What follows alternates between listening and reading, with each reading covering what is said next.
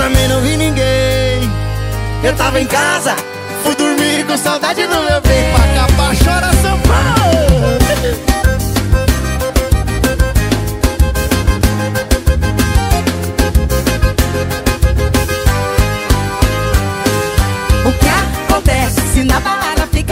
E aí, seus Zedezinhos? E aí, suas Camilinhas? Tudo bem com vocês? Aqui é Daniel Veloso no Podcref, o podcast da realidade da educação física. E hoje eu quero mostrar para vocês que a maior desgraça da educação superior brasileira nos governos Lula e Dilma, por incrível que pareça, não foi o sertanejo universitário e nem o forró universitário foi simplesmente a ideia de colocar todas as licenciaturas em três anos. Então vamos lá. Primeiro eu quero pedir desculpa a todos aí, como se alguém ouvisse isso, por ter ficado aí um mês sem postar alguma coisa, mas é porque muito trabalho e vocês sabem como é que é a educação física aí e eu não quero postar qualquer coisa aqui. Mas estamos trabalhando bastante aí. Então vamos lá. Eu vou colocar algumas impressões que eu tenho sobre essa questão da diferença do bacharel e da licenciatura. E lógico que eu vou errar talvez alguma data, alguma coisa, mas o importante é o entendimento do conceito geral. Eu tô nesse exato momento indo de Brasília para Goiânia para participar do Goiânia Capital Fitness, que é um evento que ocorre em Goiânia desde 2004, evento de curso livre em educação física, que eu estive em quase todas as edições, só não fui em 2006, 2007. E estou aqui junto, olha a moral, presidente da Comissão de Fiscalização e Orientação do CREF 7DF, senhor Éder Bezerra, meu grande amigo. Eu sou o braço direito dele, o braço da punheta. Tô aqui com ele. Fala, Éder, manda um abraço aí pra galera do Podcref. Fala pessoal, grande abraço. Bem, o Éder vai colocar aqui algumas impressões dele, depois eu vou fazer um programa especial dele. Gente, você, é porque podcast, podcast não tem imagem, mas esse homem fardado, procura aí depois nas internet. Éder Bezerra fardado. Instagram é Policiais DF. Como é que é o nome do grupo lá, macho? Polícia de Brasília, Polícia Brasileira, tem. Polícia de Brasília, procure lá. Mas então, vamos lá. Bacharel em Educação Física. Eu incorria em um erro há algum há um ano mais ou menos de, de entender que o bacharel em Educação Física havia sido uma invenção agora do de 2000, 2004 dentro dessa ação que teve da diminuição do tempo de, de o tempo de graduação da licenciatura. Mas não, o bacharel de educação física ele é anterior. O bacharel em educação física ele tem a sua primeira formalização em 1987 num decreto do Conselho Federal de Educação, que à época criava o curso de bacharelado em educação física. Entretanto, à época, nós estamos falando de quase 30 anos atrás, a educação física vivia um momento diferente, era uma ação diferente, era educação física muito mais tecnicista, uh, ainda não tão envolvida com a ciência como é hoje, e isso influencia nas ações, obviamente.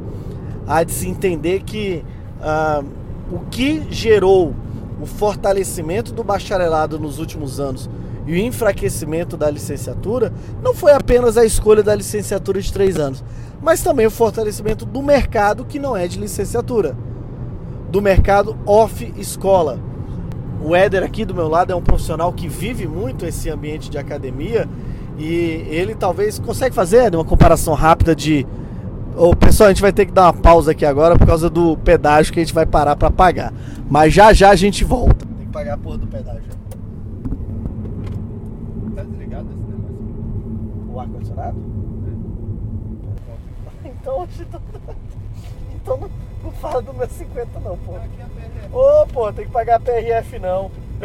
Ô, rapaz. Não, Ainda agora, não né? agora, né? Bebê. Ô, rapaz, olha só, era, era PRF, ó, pessoal. Achei que era o. Era, acho- Véi, aqui não dá pra fazer ginástica artística aqui. Olha o tamanho desse ginásio. Mas vamos lá, consegue mais fácil fazer um- uma diferença de 2000, 2006 para 2016 da educação física off, cre- off escola? Olha, é, basicamente, quando a gente se formou em 2004, é, o mercado de academia era um pouco diferente, né? Assim, as inovações elas chegam arrebatando mesmo, assim, é um negócio louco. Tanto que a gente sempre falava que na faculdade é, é não vai estar tá atualizada no, no que diz respeito ao mercado de academia. E nessa época, 2006 aí, 2005, é uma coisa que era interessante que a gente consegue notar de lá para cá é a, o crescimento do mercado de personal. Então, é, era novidade, pelo menos no Distrito Federal a gente via meio que como novidade. O personal trainer, assim, poucas academias ofereciam esse serviço. E isso foi crescendo, né? Hoje é, eu arrisco até a falar que não tem academia hoje no Distrito Federal que não ofereça o serviço de treinamento personalizado. É, bom, uma das grandes diferenças que a gente viu foi essa aí. Além. E se, se teve essa diferença foi porque o mercado demandou isso, né? A, a qualidade do atendimento, a diferenciação do atendimento demandou esse tipo de ação. Foi. É... O serviço começou a ser oferecido e as pessoas começaram a. As, as primeiras pessoas a, a consumirem isso aí na época viram a diferenciação de resultados e tudo. E foi entendido né, que existia esse nicho no mercado.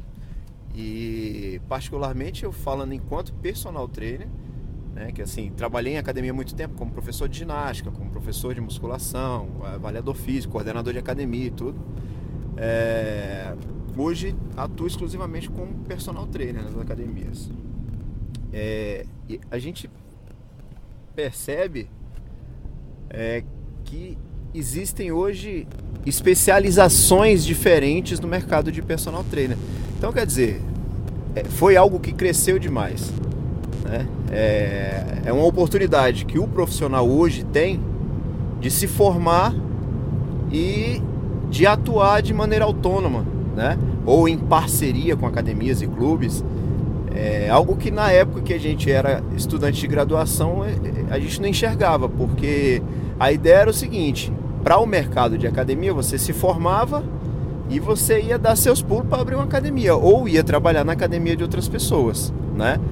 Diferente do, do médico que se forma e abre um consultório, uma clínica, o dentista que se forma e abre o consultório dele, o advogado que se forma e abre o escritório dele. O profissional de educação física não tinha isso, né? Era assim, ou você pensando nessa área, academia. Ou você vai trabalhar na academia de alguém, ou você vai abrir a sua academia que é, para uma pessoa recém-formada é algo muito oneroso, né? Se você não tiver aí uma, uma reserva, ou a, a família não tiver condições de, de, de, bancar uma parte disso aí, você não, não consegue fazer, ou não conseguia fazer na época, né? E aí acho que você colocou um ponto interessante que é essa quantidade de novidades. E é aí que tem essa birra com esse, essa diferenciação de bacharelado e licenciatura. Hoje eu não sei se em quatro anos é possível fazer uma licenciatura plena, uma licenciatura ampla, como quer que chame, como era antigamente, considerando o crescimento que a educação física teve no todo. É, por mais que o curso seja generalista, eu não sei que quatro anos, 3.200 horas sejam, sejam suficientes para abarcar tudo que a educação física pode alcançar. E aí vem a situação. Vamos voltar para a linha cronológica. 87 é a primeira informação sobre bacharel, sem nenhuma repercussão grande. Uh, outro momento importantíssimo para a educação física nesse aspecto bacharel e licenciatura é 1996 com a Lei de Diretrizes e Bases da Educação, Lei 93, Lei 939496, que regulamenta a educação básica no Brasil e coloca a educação física como componente curricular que tem o objetivo de formar plenamente o cidadão e é, buscar a sua formação plena. Isso é muito importante para a educação física. Porque até então a educação física na escola era técnica, era você formar ali jogadores, praticantes de esportes. E a maioria da, das vezes a gente sabia muito bem que, na verdade, quem gostava de esporte tinha bastante espaço e quem não gostava não fazia educação física e a maioria dos professores, infelizmente, pegava e jogava a bola para os meninos jogar futebol, outra bola para as meninas jogarem queimada. Éder, você jogava futebol queimada? Eu joguei as duas coisas, comigo não tem esse negócio não. Inclusive você sabe que na nossa graduação, como a gente podia optar entre o, o conhecido futebol e o não tão conhecido, a não tão conhecida ginástica rítmica, eu fiz ginástica rítmica, fiz questão de fazer ginástica rítmica. Você é um mito, você, você, você é um mito. E aí então imagine que uh, essa lei é importante também, porque a lei demonstra, direciona o caminho que a educação física na escola tem que ter. Outro momento muito importante para essa ação do bacharel e licenciatura é a lei 969698, a lei de criação, de, de, a lei de regulamentação da profissão educação física, a lei que cria o sistema CONFEF-CREF. Outro momento importantíssimo da história da educação física, eu diria que é, é fevereiro de 1999, quando eu entro no curso de educação física. Eu acho que isso realmente mudou a educação física em todo o DF, né? Talvez, quiçá, no Brasil. Ah, depois disso, a educação física vai buscar a sua identidade. E isso é natural. Pode parecer que às vezes 5, 6, 7 anos é muito tempo para achar a identidade, mas não é. Historicamente, isso não é nada, absolutamente nada. E aí, qual é o grande problema?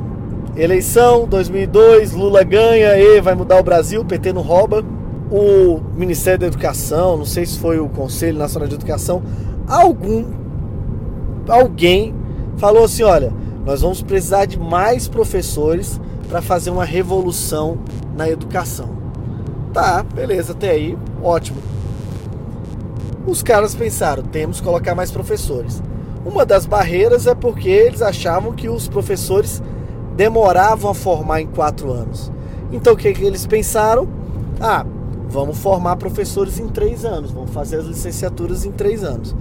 Quando os caras pegaram lá a lista de cursos, e aí até um grande professor, amigo meu, Tiba, fala, é, afirma que a educação física entrou nesse balaio sem ter que entrar, os caras olharam, ah não, educação física é licenciatura, a famosa licenciatura plena.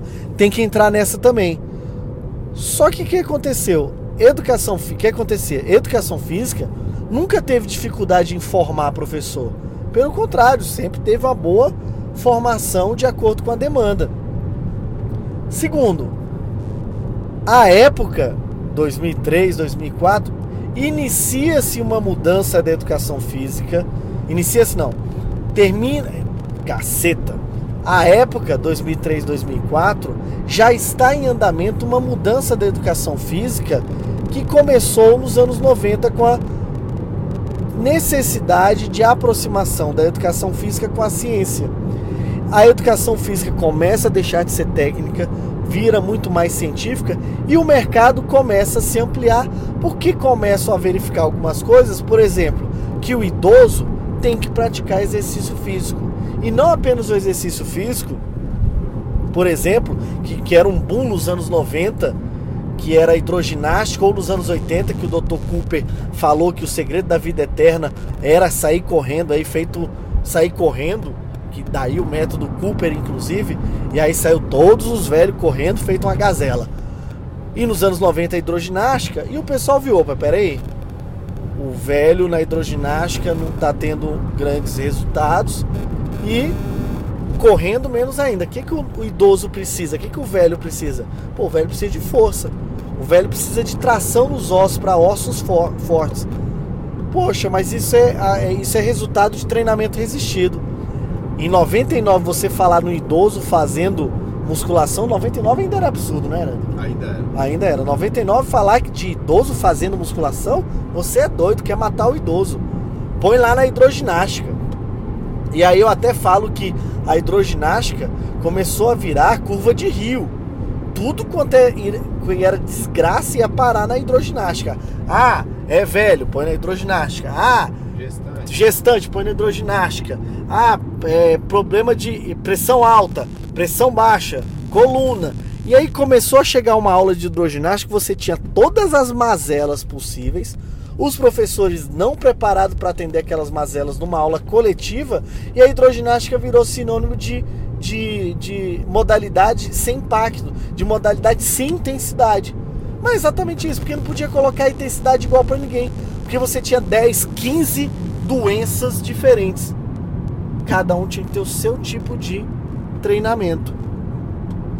Isso tudo foi se desmistificando com o estudo, criando assim um grande mercado que é o mercado que hoje é conhecido como bacharelado de educação física, academia, personal, clube de corrida, crossfit, treinamento funcional, tudo, tudo. E a escola pegou a barca da licenciatura de três anos colocada pelo CNE só que aí qual é o grande problema?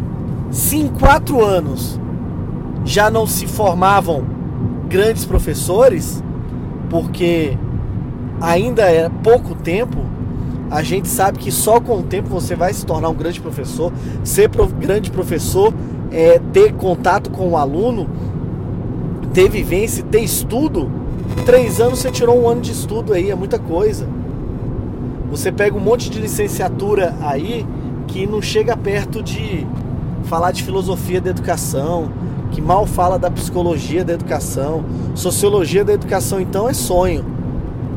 E aí você pegava profissionais, começou a formar com três anos. E aí tem um caso mais grave ainda. Pode ser que eu fale, alguém ouça e se sinta ofendido, mas eu, é, para mim é uma grande realidade. Hoje, a licenciatura do jeito que está, a profissão professor do jeito que está não atrai as melhores cabeças. Não atrai os melhores profissionais. Porque hoje o cara vai ser professor da Secretaria de Educação. Início, 5 mil reais. Um grande pessoa está pensando assim, pô, mas se eu fizer qualquer direito, qualquer administração e fizer qualquer outro concurso público aí, começa às vezes com 11 mil numa agência reguladora. Então é difícil. A profissão professor não atrai. Escola, você vai. A escola particular é arrancando o couro do professor. A escola pública é uma ausência de estrutura adequada, tem o um mínimo do mínimo. Eu vejo professores, colegas meus de profissão, se desdobrando para poder dar uma aula lá professores exemplares, professor Rafael Cunha, professora Rochelle, sabe, que dá o coração mesmo pro que estão fazendo. Só que tudo isso não está atraindo. Não estão atraindo os melhores profissionais. Os melhores profissionais que vezes no bacharel estão ganhando muito mais. Então você junta formação limitada em apenas três anos não atraindo os melhores profissionais. Converse com qualquer professor que dá aula ensino médio, pergunta quem quer ser professor dos alunos dele. Você junta toda essa situação, você fez uma licenciatura extremamente frágil. Você tem uma licenciatura hoje extremamente frágil. Agora sim é o pedágio. Uai, ali é passa cartão? Algum de vocês recebe cartão? Não. É então é só isso. escrito aqui pagamento em dia. É só nesses aqui. Ah, entendi.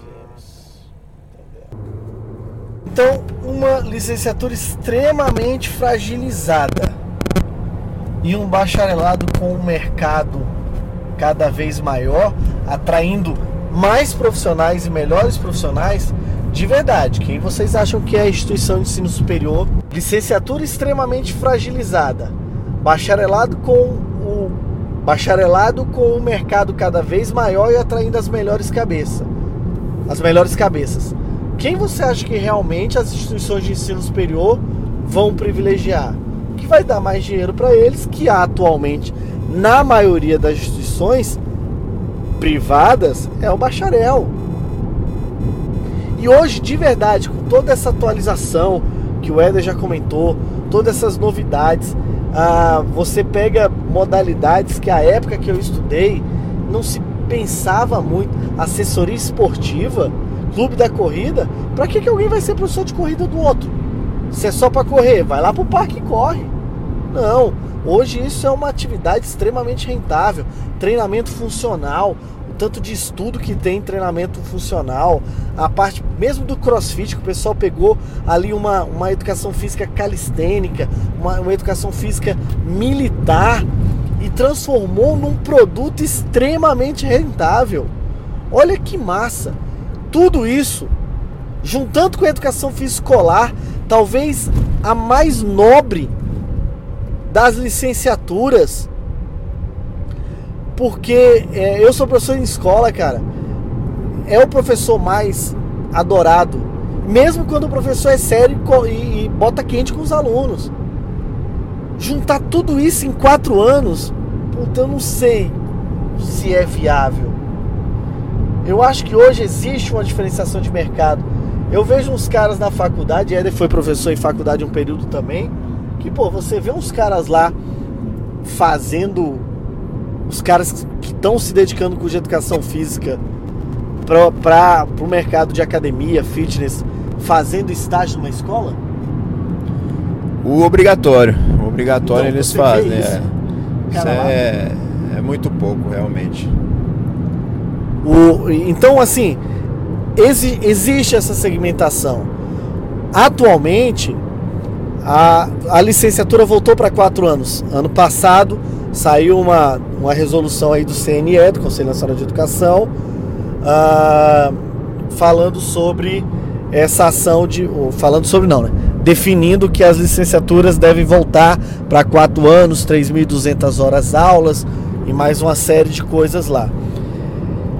Agora, também acho que talvez quatro anos para licenciatura mais dois de bacharel, se quiser formar nos dois, Talvez seja muito seis anos. Tem que haver um ponto de equilíbrio aí. Não sei se são cinco anos, não sei se são quatro anos e meio, não sei se é o caso de ter só um tipo de curso, educação física, intransitivo. E cada instituição dá a cara do curso.